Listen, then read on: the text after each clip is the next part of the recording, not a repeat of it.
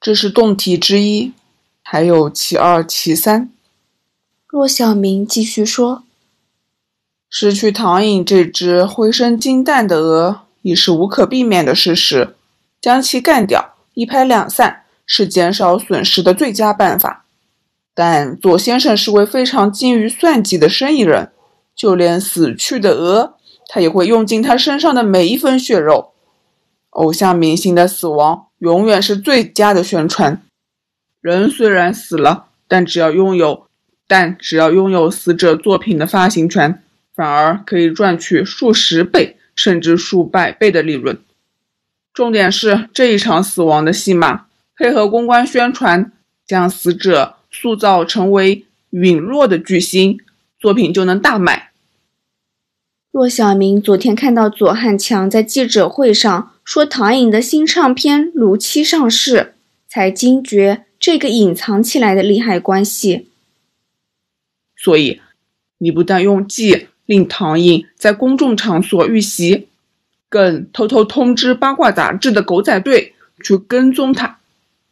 唐颖遇袭的影片是你故意安排的，你希望这场血腥的袭击。登上杂志封面，不过那些娱记并不像你那么丧尽天良，拍到这种情景，反而第一时间送到警员手上。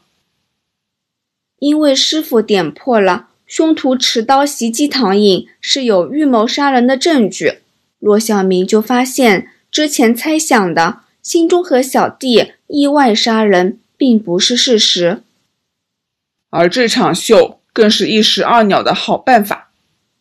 骆小明没有让律师抗议，说：“你或许已收到风声，知道任德乐被警方盯上，这是完全吞并新中和的最好时机。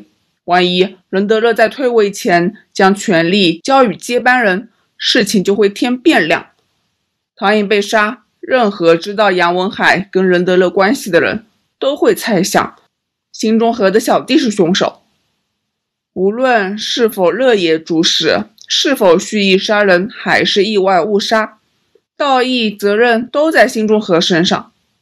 左老大有此为借口，往后对付新中和便有节有理，名正言顺。其他区域势力也无法干涉。江湖就像战争，你一直欠的就是一个出兵的借口。我的委托人对你的臆测不会做任何答复。律师紧皱着眉说：“你说的全是无稽之谈。如果你有足够的证据，麻烦你放出来。”没错，我没有证据，但你的手下犯了一个错误。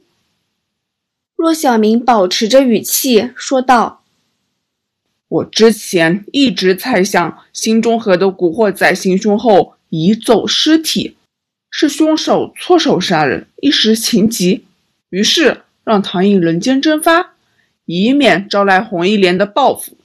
可是，当我发现唐颖的尸体没有衣服，我才明白当中的原因。凶手想带走的不是尸体，而是尸体身上的衣服。左先生，你有看过唐颖遇袭的影片吧？我有看过。那又怎样？没有人料到，娇小柔弱的唐颖居然在危急关头肘击凶徒。那一下反击力度很猛，那个犯人正面吃了一击。虽然镜头没有拍到，但我相信他的鼻子或嘴巴被打个正着。即使戴着口罩，多半他有流鼻血或被打掉门牙。影片中那个矮个子的确有用手掩住口鼻。唐颖被杀后，犯人之一发觉自己满脸血迹，这一刻他才察觉自己的血液可能沾到唐颖的衣服上。问题是，唐颖坠桥而死，身上已沾满他的鲜血，凶手无法确认在纠缠中有没有留下血液证据。一般黑帮寻仇，犯人未必在意身份暴露，可是这一回却是整个计划中必须隐藏的关键。犯人是谁不打紧，重要的是他所属的帮派是哪一个。若警方成功抓住行凶的古惑仔，利用血液 DNA 证明他是凶手，而他是红一连而非新中和的成员，那可就坏了左老板的大事了。凶手们没办法在现场花时间脱去尸体的衣服，只好整具尸体运走，之后再处理。如果事情像你所说，不也是没有证据了吗？左汉强冷冷地说：“他的样子变得相当难看。衣服是没有了，但血液不一定在衣服上。”嗯。骆小明取出几张角度不同的照片，上面是凶案现场的天桥阶梯。鉴证科几经辛苦，在一个扶手上找到血迹，而血迹所在之处，正是影片中被唐颖打中的那个矮个子曾用手触摸过的地方。那影片记录完整的行凶过程，是难以推翻的铁证。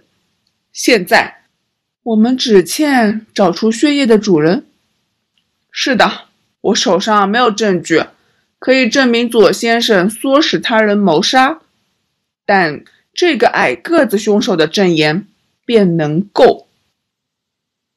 你们已抓到这个矮子？左汉强以低沉的语气问。虽然他的外表仍是西装笔挺，但他摆出的姿态。已经不再像一位光明磊落的商人。我们有同事在跟进，明天之前就会抓到目标了。骆小明露出一个意味深长的微笑。那么，你们现在仍未有任何证据吧？左汉强说：“你所说的不过是猜测。你有没有算计过？”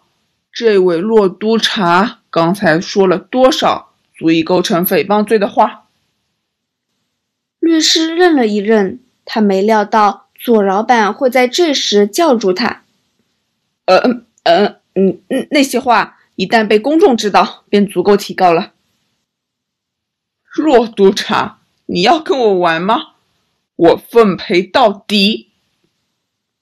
左汉强露出艰险的笑容。你尽管扣押我四十八个小时，但如果你一无所获，你就会面对排山倒海的诉讼。我没打算扣押你，明天这个时候你就会被正式拘捕。我今天找你来，只是想告诉你一个重要的讯息。骆小明站起来说：“我管你是黑社会老大。”还是上流社会的大老板，总之我不买你的账。其他同僚不敢抓你回金属，但我敢。你别以为能够一直只手遮天下去。话毕，骆小明打开接见室的房门，示意左汉强他们离开。左汉强似乎没受过如此侮辱，二话不说往门外走去，律师跟随其后。临走前瞪了骆小明一眼。队长，原来扶手有血迹吗？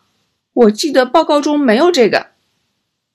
阿吉在他们离开后，在走廊上向骆小明问道：“没有，那照片是假的。”咦？阿吉，通知手足和情报组，全面警惕红衣连今晚的所有活动，尤其注意。那些负责行动的武斗派，我刚才撒了饵，就看左汉强上不上钩了。上钩啊？你是指左汉强今晚会干掉那四个行凶的古惑仔？阿吉恍然大悟。对，以左汉强的性格，他应该会令凶手们来个死无对证。骆小明说：“我设了时限，他应该会很心急。”会在明天前解决那四个人。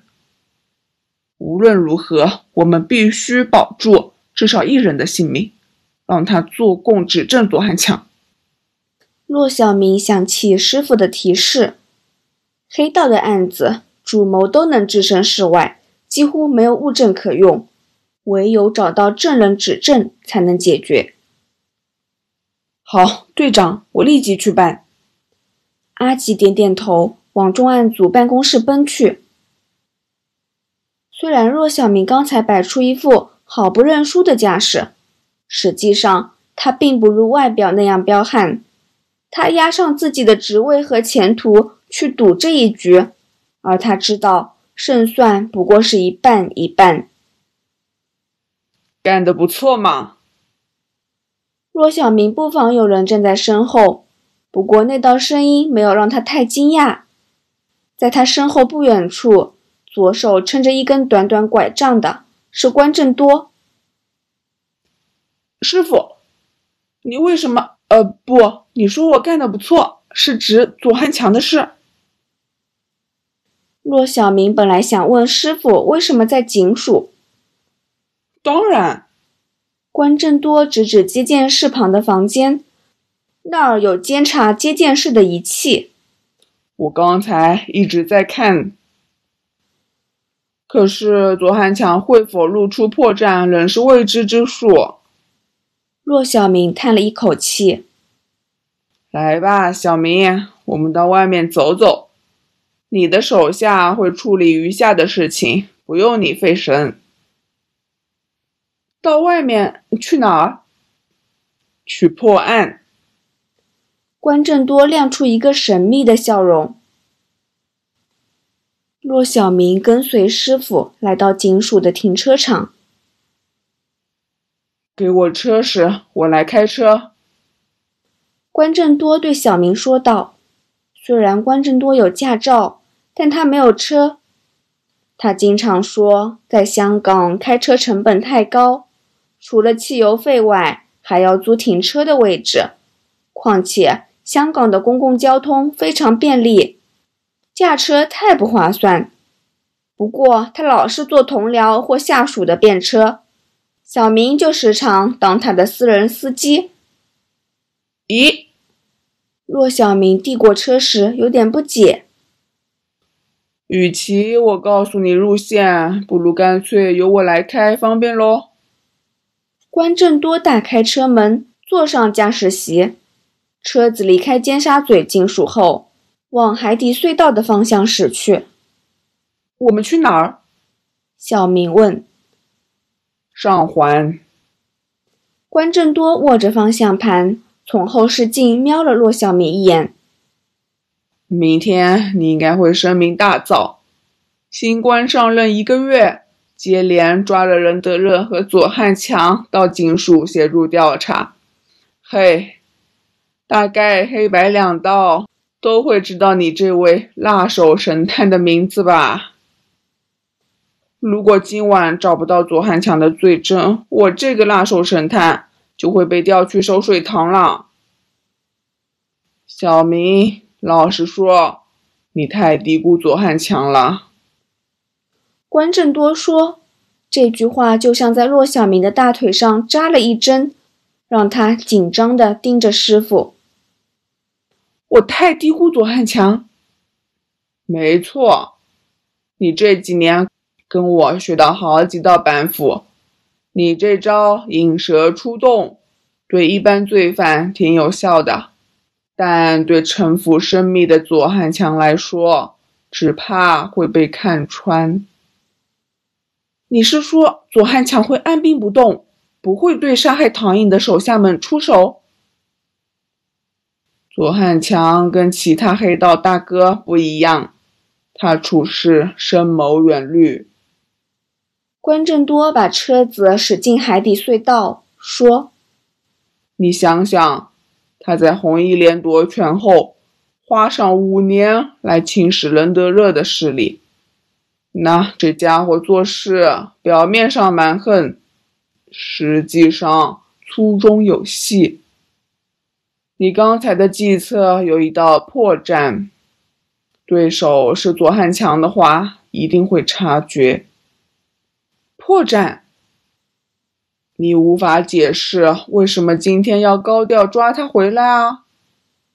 关正多笑了笑说：“假设警方真的如你所说，掌握凶手血迹这种重要的证据，并且已经盯上嫌犯，那你为何要把这一切告诉左汉强这幕后老大？是为了过侦探瘾吗？骆小明低头思考当中的逻辑。他很可能以为我是个菜鸟队长，为了立威，所以这样做。如果你真的如此不济，就不可能推理出之前所说的每个细节。你的推理让他知道你是一个高明的赌徒，但你没有用尽手上的筹码，在抓到犯人、获得确切的证言后才拘捕他，反而在决胜之前先惊动对手，这便证明你只是虚张声势。骆小明张口，但没说出话。他想向师傅说明左汉强仍有机会中计，但理智上他知道师傅说的半点不差。小明，唐颖这案子你是无法解决的，因为对手太坏了。车子离开隧道，午后的阳光照进车厢内，骆小明却觉得眼前一黑。关正多的这句话就像法官的判词，一锤定音。可是骆小明没想到，这一刻他并没有为自己的前途而担忧，反而是为了犯人逍遥法外而发愁。